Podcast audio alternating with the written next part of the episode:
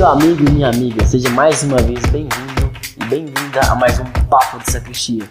Meu nome é Marcos e junto dos meus amigos Davi, querida galera, Bruno e Padre Samuel, estamos aqui mais uma vez.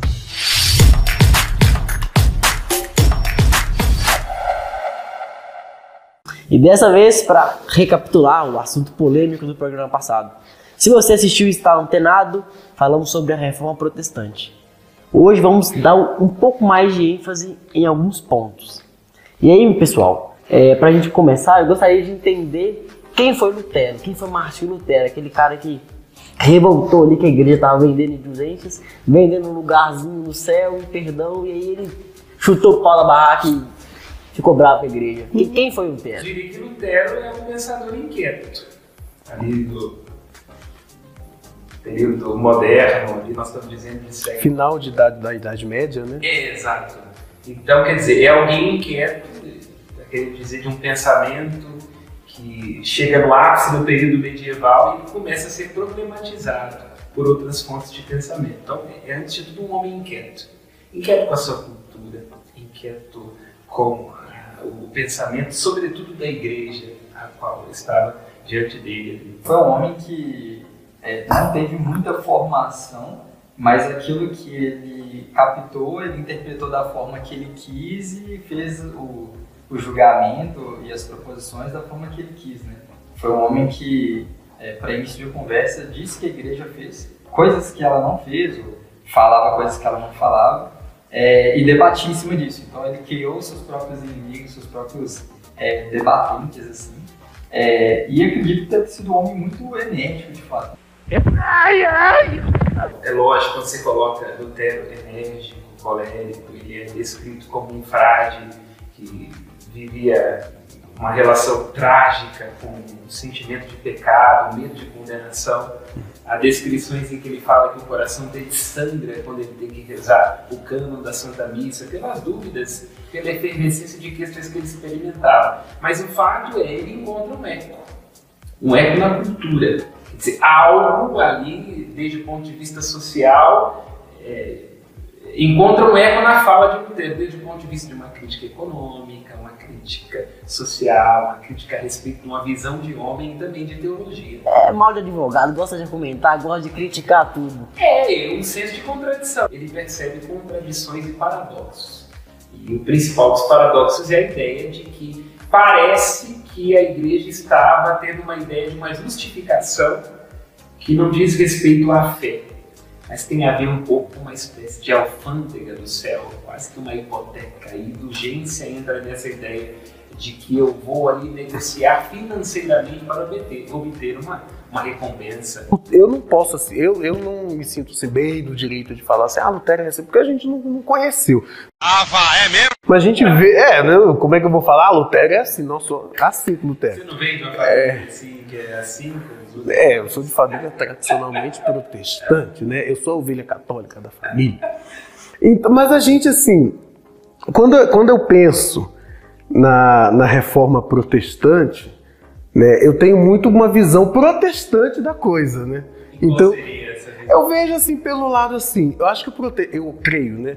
Eu creio, não, a gente estuda isso, que o protestantismo ele impulsionou muitas coisas que das quais hoje nós tiramos proveito. Como o senhor falou muito bem no, no encontro anterior, o capitalismo. O capitalismo foi impulsionado pela.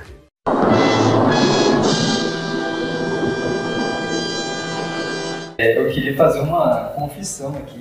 Por um momento na minha vida, assim, é, eu realmente achava, acreditava o protestantismo tinha sido bom em certo aspecto, sabe? Quando eu vi, assim, por exemplo, a igreja católica é uma igreja de gente mais velha, que é meio não, não tenta inovar muito nas coisas. Olha, as doninhas da igreja estão tá assistindo. As carolas. Quando você vê assim, ah, os protestantes, parece que eles têm muito mais energia para movimentar, para fazer. Não, não é energia. Não é energia, é reteté. é hoje! nós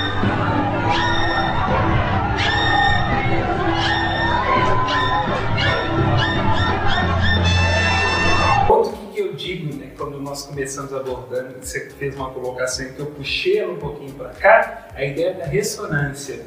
O protestantismo está profundamente ligado, repetimos isso, à ideia de um sujeito que emerge. Não é simplesmente a ideia de considerar a Bíblia e desprezar a tradição, mas é a ideia de que agora o sujeito moderno é capaz de dar uma interpretação pessoal e subjetiva. Então, o protestantismo não é ele que cria esse movimento, mas ele de alguma forma ecoa e transpira isso. Nós temos um sujeito que está surgindo ali e que é totalmente diferente da perspectiva de coletivo da, da idade medieval. That's for you, Bjorn. A reforma ela teve algumas bases, né, que nós chamamos de, de solas, que é só a graça, só a escritura. É, qual que é o outro sola que eu esqueci? Sola cri, filafina, sola cri. É, são Muita cinco sola. solas, né? A gente só usa duas, né? Do pé direito e do pé esquerdo, mas eles têm cinco. Ele já está trazendo a seguinte compreensão. Vamos tirar os penduricados. Sola, só isso. Solo, solo. A ideia é isso. Então, é, a ideia do sola fide é o princípio básico da, da doutrina de Lutero e também do protestantismo na sua origem a respeito da justificação, é que a justificação se dá pela fé. Então, muito baseado ali na carta de Paulo aos Romanos, muito baseado em Agostinho, porque Lutero era agostiniano, é a ideia de que a justificação, o que nos coloca no estado de reconciliação é, com Deus, é a fé. A ideia de só da Escritura é, já que a igreja está inchando de doutrinas que dizem respeito a disciplinas, costumes, indo gente para ele, pô, vamos ficar com a escritura, só para que os outros penduricados. Essa é, é a ideia. Então não há interpretação da, das escrituras, tipo assim, é o que está ali. É, há uma interpretação, mas desde o ponto de vista de que essa interpretação ela tem que estar baseada na própria capacidade da escritura de se dizer. Essa é, é a ideia. Então, a doutrina protestante ela está muito ligada a isso. É a própria escritura quem vai lançar luz sobre si. Por isso que os protestantes são o tempo todo, onde é que está na Bíblia, onde é que está na Bíblia, onde é que está na Bíblia? Só que nós vamos eles com o passar do tempo que tem uma falácia aí. Oh, porque a, a, Bíblia tem um horizonte de formação. Vamos fazer uma crítica aqui já de imediato. Todos os apóstolos morrem antes da Bíblia. Se a Bíblia, enquanto livro escrito e cano determinado, é tão fundamental assim para ser um sola, então significa que a primeira geração da comunidade que está escrevendo a Bíblia tem que ser condenada. Essa é uma contradição profunda do protestantismo. Agora, o fato é, é preciso sim resguardar o lugar da Bíblia como sendo a base da revelação constitutiva. É o ponto de partida de toda a teologia. Você não pode falar em teologia, espiritualidade, é, apostolado, oração ou qualquer outra coisa que não tenha uma base bíblica, porque é o horizonte constitutivo da revelação. Só fazer uma, um, comentário aí antes de continuar nos outros solos. É, Lutero tem uma coisa muito interessante, né? juntando os dois solos que, que você citou. É, que Lutero fala o seguinte: é, então, vamos tirar os penduricados, vamos tirar é, isso aí que a igreja, esse povo e os romanistas falam que é, e vamos pegar aqui a essencial. Né? que a gente o essencial, que a gente essa É, o essencial é a Bíblia, nós vamos seguir a Bíblia e é isso aí, fechou? Só que o que ele faz? Ele também vai lá, pega essa Bíblia, que é teoricamente essencial, modifica, falando que, se eu não me engano, São Tiago escreveu errado. Ele quis dizer outra coisa. Ele reescreve o que está na Bíblia para poder provar só na fide, uhum. para poder falar que é somente pela fé. Tipo assim, eu quero defender o meu ponto de que é só pela fé. Olha, as obras elas não vão mudar nada. Se vai para o inferno vai para o céu é pela sua fé e não quero saber. E onde está isso? Está na Bíblia que é a única, importa, é a única coisa que importa. Só que quando ele escreveu isso, ele, ele não escreveu bem isso. Ele escreveu assim, na verdade. E ele vai lá e reformula como estava na Bíblia. Tipo, nós nunca encontraríamos um homem como Lutero no período medieval. Alguém que quase que parafraseia Jesus Cristo, ou visto o que foi dito, eu porém vos digo. Então há aí de fato uma, uma contradição em termos com certeza. Na base do próprio protestantismo. Tem mais contradições aí? Pode, pode continuar. Sim, é, aí eu só na seleção da graça, que é a ideia de que a graça é o princípio de salvação, só que ela é profundamente problemática desde o ponto de vista é, da, da, da compreensão protestante, porque na verdade, o protestantismo não acredita muito assim na graça, não. não. Veja a origem. Eles não executam bem. Eles têm uma visão pessimista sobre o homem. Então, qual que é a ideia? Quando nós vamos à doutrina católica... Pessimista é como? Não, não, não tem jeito, não tem solução? Tipo, nós não somos dignos de absolutamente nada. Para nós católicos, assim, você pegou o catarrento lá, batizou, ele de alguma forma, por graça de Deus e pela sua misericórdia, participa da vida divina.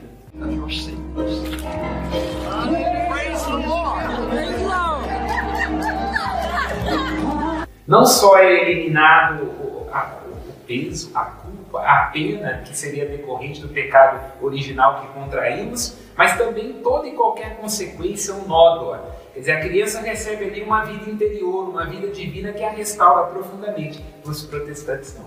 O protestantismo desde a base é a graça, a justificação é na verdade uma capa que nós jogamos sobre o indivíduo que continua ainda sendo mal, tendo inclinações ruins. Então, essa é uma marca profunda do protestantismo.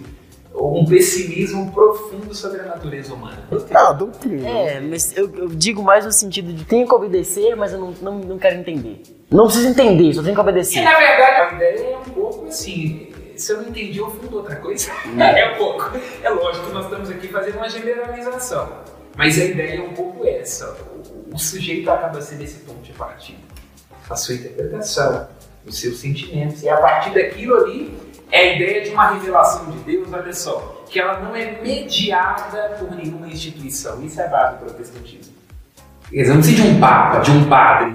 Deus me revela e eu, enquanto sujeito, pela luz que recebo do Espírito, eu faço a minha interpretação pessoal do texto. O que era muito bacana enquanto nós tínhamos só algumas vertentes. Agora, alguém sabe me dizer qual é o número de igrejas protestantes membro? É impossível de calcular. Milhares e milhões e milhares. 6,02 vezes 23. Como dizia Teresa D'Ávila, que é da época mais ou menos ali do Lutero, a mente é a louca da casa. Então, se eu posso interpretar meu bel prazer, vai ficar muito difícil eu olhar para alguém e dizer, olha, essa pessoa aqui está tendo uma interpretação que não é correta, mas não é com base em quê? Falta doutrina. Calvin. Falta a tradição, o resguardo. Calvino, inclusive, acusou reformadores, né, assim, da- junto, junto com ele, assim, de serem hereges. Lógico. Como que um homem... Mas é o sujo falando mal lavado cá entre nós, né? Da perspectiva católica. É, desde a perspectiva católica, é, nós não podemos nem chamar mais os protestantes de herege, porque herege pressupõe alguém que está dentro e faz uma escolha. Eles já foram para um outro nível. Hoje nós apelamos muito mais para as nossas afinidades. Mas o fato é, o protestantismo ele segue um caminho totalmente diferente daquele que era o da história da igreja. Se nós vamos aos primeiros séculos do cristianismo, se nós vamos, por exemplo, olha, a oração eucarística número 2 que nós rezamos na missa, que é uma das mais antigas, chamada Cano de Hipólito, ela reporta ao século II. Nós estamos dizendo que nós rezamos hoje numa missa católica que já era rezada no segundo século.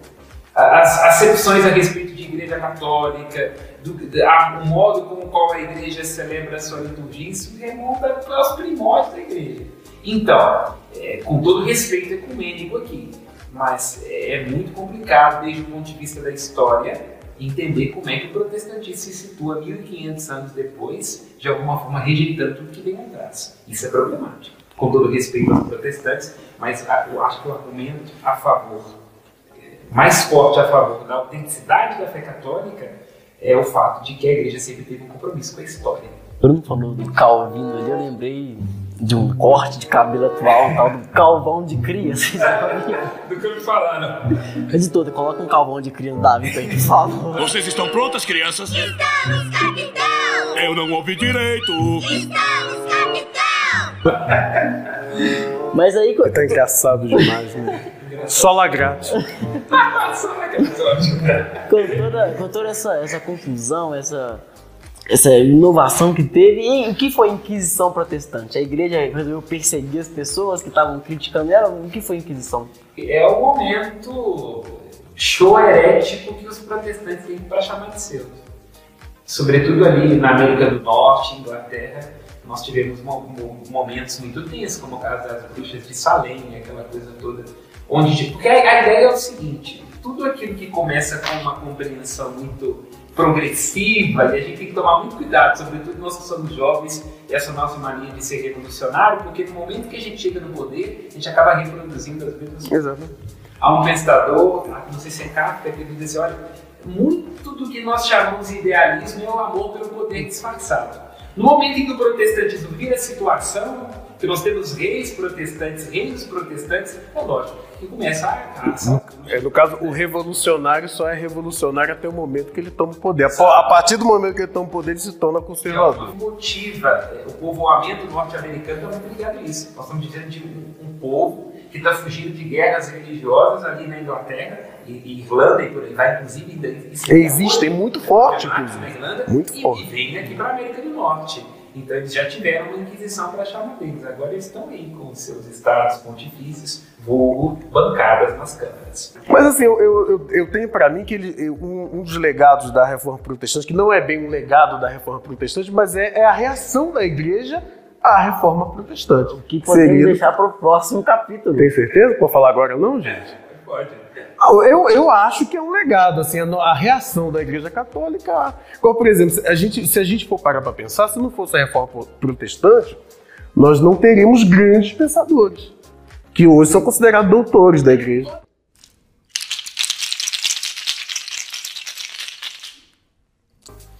A ideia é o amor à verdade nos coloca em posição de não ter medo de confrontar opiniões e ali esclarecer. Os concílios da igreja sempre surgem motivados dessa oposição. Quer dizer, é ou não é? Jesus é homem e Deus, como é que isso mistura? Se confunde ou não? Então, de alguma forma, nós vamos aprofundar isso no próximo programa. A gente pode dizer sim, que ali o concílio de Trento é um pouco uma resposta a algumas inquietações Ou bast- é, um pouco no sentido por causa o do. Vaticano II também responde.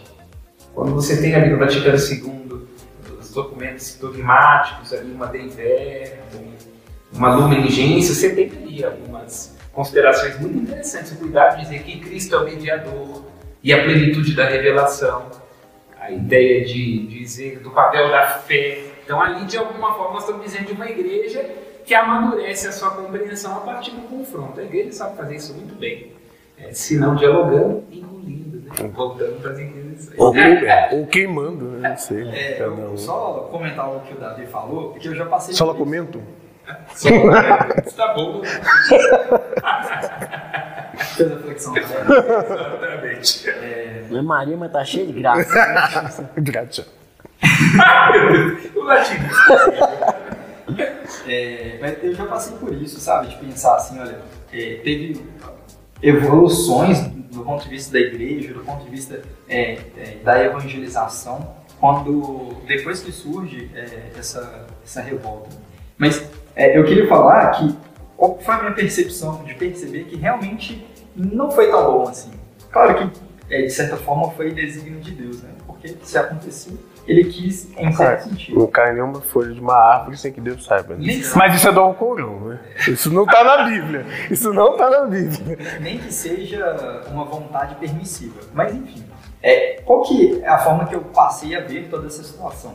Bom, realmente surgiram vários pensadores, mas será que se essas pessoas que protestaram e saíram da Igreja Católica não tivessem se mantido na igreja e pro- procurado fazer uma reforma interna, esses pensadores eles não estariam dentro da igreja colaborando ainda mais para a igreja? Mas tiveram muitos pensadores, inclusive da igreja, como ele falou, Santa Teresa d'Ávila, Dávila, São João da Cruz, é, São Vicente de Paulo, que é mais ou menos né, naquele. é, Santo Inácio de Loyola. De fato, há uma contradição profunda do protestantismo, o princípio da divisão. O princípio da divisão que, que se estabelece ali, sobretudo a partir de 1500 e por aí vai, é extremamente problemático, porque ele contradiz toda a história do cristianismo desde a origem.